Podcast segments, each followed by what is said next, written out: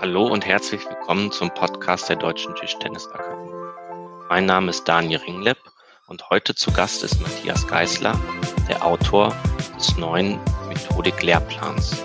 Matthias wird uns jetzt gleich was über Anfängertraining, das Buch, was er so beruflich macht und wie er die Entwicklung von Tischtennis sieht erzählen. Herzlich willkommen, Matthias.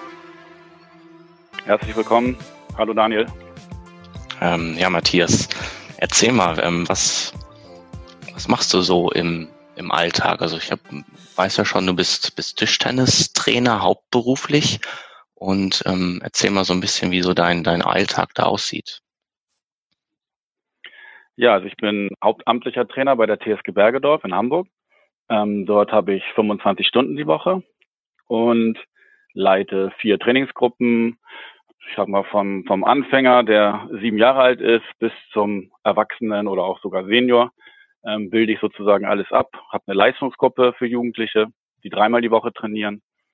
Ähm, ja, dann mache ich noch Schul-AGs. Und das Gesamtpaket ist dann sozusagen mein hauptamtlicher Job bei der TSG. Mhm. Und ähm, dann kannst du mal so ein bisschen erzählen, was, was sind so für dich Unterschiede wenn du jetzt einem Kind was beibringst oder einem, einem Erwachsenen? Oder gibt es da überhaupt Unterschiede? Ähm, bei Kindern würde ich sagen, muss man viel mehr ähm, mit Bewegungsanalogien arbeiten, sie mehr entdecken lassen. Ähm, gerade so in der Anfängermethodik, dass sie erstmal viele Dinge, so wie Rotation beim Tischtennis selbst herausfinden, wie das Ganze funktioniert. Ähm, man muss mehr mit Analogien arbeiten, das heißt ihnen Bilder geben, die sie aus ihrem Alltag kennen, die sie dann umsetzen können in Bewegung. Während es bei Erwachsenen eher so ist, dass man ja Techniken genau beschreibt, sagt, was sie tun sollen, taktische Vorgaben gibt und äh, ja, alles läuft sozusagen mehr auf der verbalen Ebene und bei Kindern eher mit Ausprobieren, Aufgabe geben, die Kinder lösen die Aufgabe, mehr in diese Richtung. Ah, okay. Und da, ja, stelle ich mir jetzt auch vor, dass ich da in deinem, in deinem Buch dann auch was zu lesen kann.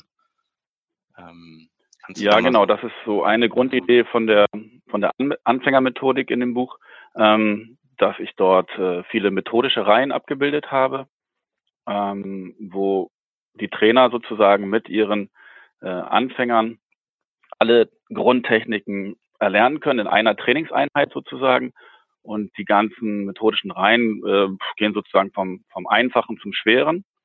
Und dazu äh, werden dann verschiedene Übungen vorgestellt, die, die vom, ja, vom Schwierigkeitsgrad her äh, ansteigen sozusagen. So dass die Anfänger nicht äh, Vorhand Topspin, nehme ich jetzt mal als Beispiel, in einer Bewegung komplett lernen, sondern erstmal ähm, die Bewegung des Unterarms zum Beispiel. Wie funktioniert die? Wie kann ich die in einer Übung machen? Und das Ganze natürlich dann am besten spielerisch, sodass die Kinder auch mit viel Motivation an die Sache gehen. Ah, okay, also ist quasi nochmal bei den, bei den Kindern vor allem dieser Motivationsaspekt äh, besonders wichtig, dass das Ganze spielerisch rüberkommt. Du hattest ja gerade schon mal das ähm, Thema ähm, Bewegungsanalogien ähm, erwähnt. Warum, warum eine ja. Bewegungsanalogie? Oder gibt, kannst du da mal ein Beispiel zu, zu geben? Was kann ich mir darunter vorstellen? Also ein, ein bekanntes Beispiel ist sicherlich dieser Frisbee-Wurf äh, für den Rückhand-Topspin. Das heißt, die Kinder haben, zumindest die meisten Kinder haben äh, schon mal eine Frisbee-Scheibe geworfen und können dann diese Bewegung des Unterarms, der sich um den Ellbogen halt dreht und das Handgelenk, was da mit Schwung rausgeworfen wird, ähm, können das dann übertragen auf die Tischtennistechnik Rückhand-Topspin zum Beispiel. Und bei Anfängern funktioniert dieser Übertrag ganz gut, wenn man anknüpft an eine Alltagsbewegung. Ähm, dadurch lernen sie einfach schneller die Bewegung, weil ich habe oft festgestellt, dass die Anfänger äh, mit äh, null Wissen beim Tischtennis ankommen und eigentlich nur den Ball hin und her schieben können. Mhm. Und wenn man dann so eine komplexe Bewegung wie den Topspin ähm, an eine Alltagsbewegung, die sie schon kennen, anknüpfen kann, dann ähm, geht das Lernen einfach schneller. Ah, okay. Und ähm, ich sag mal, bei, bei ähm, fortgeschrittenen Spielern, die schon, die schon ihre Grundausbildung hinter sich haben, da würde das dann nicht mehr so funktionieren. Da muss man dann mehr in taktische Feinheiten gehen und auch bei der Technik dann ähm, ja mehr verbale Anweisungen geben oder eine Videoanalyse machen. Da funktionieren dann die Bewegungsanalogien nicht mehr so gut. Ja.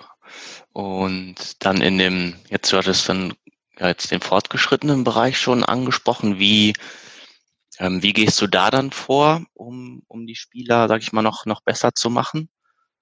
Ähm, also da sind wir, wenn wir jetzt auf das Buch, also wenn man da jetzt nochmal auf das Buch geht, da kommen wir dann in den Bereich Technik anwenden.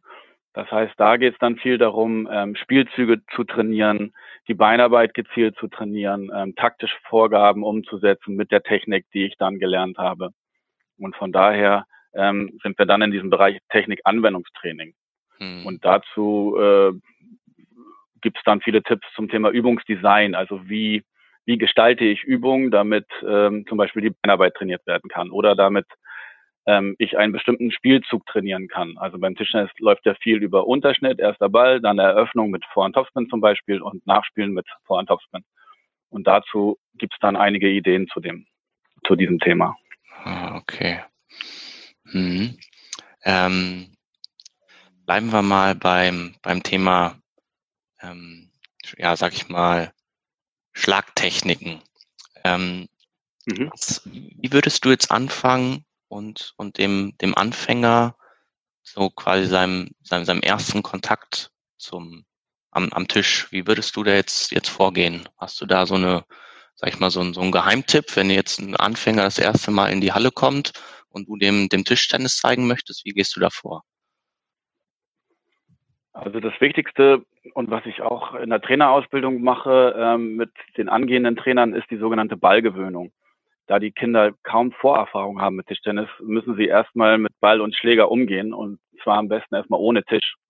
Denn viele Kinder, gerade wenn es jetzt kleinere Kinder sind im Grundschulalter, sind total überfordert, wenn sie am Tisch stehen und die Bälle schnell auf sie zufliegen. Mhm. Ähm, okay. Und dazu finde ich dann auch in dem Buch ähm, Hinweise, wie ich das gestalten kann. Genau, da gibt es dann ein ganzes Kapitel zu zum Thema Ballgewöhnung das heißt, ähm, da gibt es alle möglichen Übungsformen, die man mit den Kindern machen kann, so dass ich auch ähm, mehrere Wochen nacheinander auch ähm, die Ballgewöhnung immer wieder variantenreich gestalten kann. Und wenn die Kinder dann sich an Ball und Schläger gewöhnt haben, das heißt, sie haben eine gewisse Ballsicherheit, ähm, dann kommt natürlich immer mehr das Spielen am Tisch in den Vordergrund. Und da gibt es sogenannte Vortechniken, die sich ganz gut bewährt haben, ähm, um gerade so junge Anfänger zu trainieren. Das ist einmal der Schiebekonter, das heißt äh, erstmal mit der Rückhand sozusagen, sozusagen den Ball zu treffen überhaupt, weil das auch ein großes Problem ist für so einen Achtjährigen. Mhm. Und den, den Stelltopspin beim Vorhand-Topspin, um sie gleich ähm, an, an das Topspin-Spiel zu gewöhnen, weil das sicherlich die wichtigste Technik ist im Tischtennis. Ja, okay. Und dann ähm, fängst du dann mit dem Anfänger dann mit quasi mit diesem Rückhand-Schiebekonter und dem Vorhand-Stelltopspin an, weil das so zwei, sage ich mal, einfache Techniken sind, mit denen der Anfänger sich an den an das Tischtennisspiel ein bisschen gewöhnt und aber auch direkt erfährt durch den Stelltopspin, wie Rotation erzeugt wird. Genau. Also gerade wenn es so ganz unbeleckte Anfänger sind, ist dieser Schiebekonter erstmal wichtig, damit sie Erfolgserlebnisse haben, weil sonst, glaube ich, verschwinden sie gleich wieder aus der Halle, wenn sie den Ball überhaupt nicht treffen. Mhm. Von daher ist das sozusagen so das rudimentäre Tischtennis, wie man es auch so vom, vom Campingplatz oder so kennt. Aber da wir ja viel mit Rotation arbeiten bei unserem Sport, das unterscheidet uns ja von den anderen Rückschlagsportarten. Deshalb muss natürlich die auch von Anfang an dabei sein. Und der Stelltopspin, wo ich den Ball einmal auf den Boden auftippen lassen kann, bietet dem Kind die Gelegenheit, so einen indirekten Topspin zu spielen. Das heißt, ich habe mehr Zeit für die Bewegung, ich kann die Bewegung etwas länger machen, weil ich etwas weiter weg bin vom Tisch. Ähm, das einzige Problem besteht dann daran, den Ball auch auf den Tisch zu bekommen. Und dann sage ich bei den Anfängern halt oft auch, es macht nichts, der Ball kann auch daneben springen und dann spielt er ihn trotzdem und versucht einfach den Tisch zu treffen. Okay. Ähm, wie ist denn so deine, deine Materialempfehlung, wenn, wenn die Anfänger in die Halle kommen? Also die kriegen von mir erstmal sogenannte Leihschläger. Das sind einfache Tischtennisschläger. Es gibt so ein Set beim Deutschen Tischtennisbund, ähm, da bestelle ich manchmal für die Schul-AGs ähm, Schläger. Und da gibt mhm. es einen sogenannten Profischläger. Ähm, ich sag mal, der ist so im Bereich zwischen, ich glaube, so um die 20 Euro. Und damit spielen dann meine Anfängerkinder. Das heißt, die haben schon ein bisschen, äh, können Spin erzeugen, ähm, sind aber sehr, sehr langsam noch. sodass die Anfänger auch erstmal etwas längere Bewegungen machen können, ohne dass der Ball ihnen gleich wegspringt. Und dann so nach einem halben Jahr ungefähr ähm, kriegen die dann einen sogenannten Profischläger. Das heißt, dann bestelle ich einen, äh, Tischtennisladen ein Allround-Holz mit so 1,7 Millimeter Belegen und damit geht's dann weiter. Ja. Okay. Ja, interessant. Und wa warum jetzt ähm, jetzt Allround-Holz und 1,7 Millimeter Belege hört sich jetzt erstmal erstmal langsamer an oder noch nicht so so schnell. Warum legst du da Wert drauf, dass die erstmal einen sage ich mal, langsameren Schläger bekommen? Also es kommt ein bisschen drauf an, auf das, das Kind, sage ich mal. Wenn jemand ähm, schon sehr früh sehr, sehr gut die Techniken umsetzen kann, dann kann es auch sein, dass der dann schon einen schnelleren Schläger bekommt mit 1,9 Millimeter oder 2 Millimeter, wenn, wenn schon die Spin-Techniken vorhanden sind.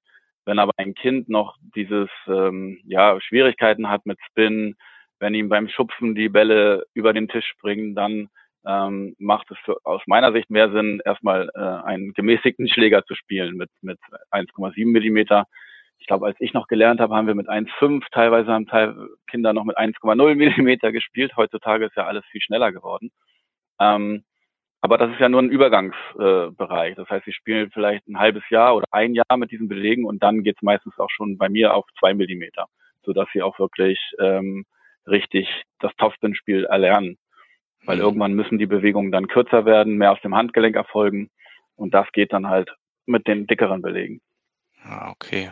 Ähm, ja, wo wir gerade bei, bei Techniken sind, ähm, wie siehst du denn so die, die Entwicklung im Tischtennis? Wo, wo legst du jetzt Wert drauf, wenn du einen Spieler ausbildest? Was soll der, was soll der möglichst also, also ich glaube, es geht immer mehr dahin, dass die Spieler beidseitig komplett spielen können. Also was ich in letzter Zeit immer mehr sehe, dass die Rückhand schon auch sehr dominant gespielt werden kann. Als ich noch Tischtennis gelernt habe vor, vor 30 Jahren ungefähr, das ist schon länger, vor 40 Jahren habe ich angefangen, da war die Rückhand noch ziemlich vernachlässigt und wir haben eigentlich möglichst versucht, immer zu umlaufen, immer die Vorhand zu, durchzuziehen. Und ähm, heutzutage ähm, können alle auch einen sehr, sehr festen Rückhand-Topspin ziehen. Und von daher glaube ich, dass es wichtig ist, beide Seiten gut auszubilden, ohne dabei die Beinarbeit zu vernachlässigen. Weil ich denke trotzdem, dass der Vorhand-Topspin immer noch der gefährlichste Schlag ist, weil ich einfach ihn aus vielen Positionen spielen kann, während ich bei der Rückhand schon limitiert bin. Da muss ich einfach ja perfekt zum Ball stehen, um den gut zu, zu spielen. Aber ähm, dieses Komplette ist, glaube ich, sehr wichtig und mit viel Spin zu spielen. Also gerade das Kontersystem sehe ich jetzt kaum noch. Also von daher glaube ich, dass wir in puncto Rotation äh, immer noch mal ein bisschen mehr machen können hm. und das von Anfang an trainieren. Ja. Und hast du da jetzt so in, in deinem Bereich so, ein, so einen Unterschied zwischen dem jetzt mit der Umstellung von Celluloid auf Plastik festgestellt? Also von den Kindern kriege ich dazu überhaupt keine Rückmeldung. Die merken es gar nicht. Also habe ich jedenfalls noch von keinem gehört. Also als wir umgestellt haben auf Plastik, haben sie es eigentlich gar nicht gemerkt. Und die stärkeren Kinder, die wussten das natürlich, aber ähm, ich glaube, im Kinderbereich ist es nicht so, äh, ja, überhaupt nicht problematisch. Nur die Erwachsenen haben äh, immer wieder Rückmeldungen gegeben, dass der Ball äh, in der Luft steht oder weniger rotiert und so weiter. Aber bei den Kindern habe ich da nichts gemerkt. Okay, also heißt jetzt gerade für, für, den, für die Anfängertechniken dann auch, dass sich dort jetzt auch nicht, nicht großartig was ändert. Es geht immer noch, also die, es gelten immer noch die gleichen Grundsätze und wie du gerade erwähnt hast, geht es halt darum, dass die, die Rückhand genauso trainiert werden muss oder sollte wie die, wie die Vorhand ähm, und Tischtennis genauso gelernt wird. Ja, das würde ich schon sagen. Also es, natürlich ist es athletischer geworden und gerade wenn ich so in den Kinder jetzt für den Leistungsbereich äh, besser machen möchte, dann glaube ich, äh, kommt der Athletik immer mehr Bedeutung zu. Ähm, aber in der Anfängerschulung ist das ja erstmal noch kein Thema, weil es da erstmal um die Ballgewöhnung geht und überhaupt den Kontaktschlägerball. Mhm. Und das hat sich nicht verändert durch die, durch die Plastikbälle. Das war eher bei den von 38 auf 40 Millimeter, als die Bälle größer wurden. Da wurde das Anfängertraining ein bisschen einfacher, weil die Kinder dadurch den Ball einfach leichter treffen können. Ja. Okay. Ähm, ja, gibt's noch, fällt dir gerade noch was ein aus dem, aus dem Buch, wo wir noch, was du vielleicht noch erwähnen möchtest, was so dein, dein Highlight vielleicht ist, wo du, als du das Buch geschrieben hast, wo du vielleicht also lange dran gesessen hast. Ja. Also was mir ganz wichtig war, als ich angefangen habe mit dem Buch, ähm, dass viele Fotos drin sind, dass viele Illustrationen drin sind, ähm, damit die, damit die Trainer auch einfach ein Bild vor Augen haben, wie das Ganze aussehen soll. Und wir hatten dann auch überlegt, das zum ersten Mal in Farbe zu machen. Ähm, die anderen Lehrbücher waren ja alle in Schwarz-Weiß. Und es sollte einfach ja viel ansprechender sein und sehr, sehr viele Praxisbeispiele beinhalten. Weil ich selber mache ja auch noch die Zeitung für, die, äh, ähm, für den Verband Deutscher Tischtennistrainer. Das ist der sogenannte Trainerbrief. Und da kriege ich immer wieder die Rückmeldung von anderen Trainern, dass sie sich viele Praxisbeispiele wünschen und genau wissen wollen, wie kann ich mein Training äh, konkret gestalten, welche Übungen kann ich machen und wie sieht das Ganze aus. Und das habe ich versucht, äh, mit in das Buch einfließen zu lassen. Okay, gut. Also in dem Buch, ich halte nochmal fest, ähm, vom Anfängertraining bis zum, zum fortgeschrittenen Training alles dabei. Ähm, es wird erzählt, wie kann ich Techniken ähm, verbessern. Ähm, ganz viele Praxisbeispiele mit methodischen Reihen, mit vielen Bebilderungen. Ähm, und das habe ich gerade nochmal äh, nachgeschlagen. Und es gibt sogar noch so ein Kapitel, ähm, in dem es um, um Material geht. Also so ein paar Übungen dann auch, wie, wie kann ich mich mal an, an eine kurze und eine lange Noppe gewöhnen. Also für, für alle, die jetzt Lust bekommen haben, das Buch ähm, gibt es beim DTTB im Shop. Und ja, wenn ihr Fragen habt, dann kommentiert es einfach im Podcast. Und dann, wenn es ganz viele Fragen sind, dann kann ich einfach nochmal Matthias interviewen. Ähm, genau, Matthias, dir vielen, vielen Dank für das äh, Interview. Und dann ja, danke dir auch. bin ich gespannt, wie das Buch bei den Lesern ankommt. Ja, da bin ich auch sehr gespannt. Alles klar, Matthias. Besten Dank und bis bald. Jo, tschüss. Ciao.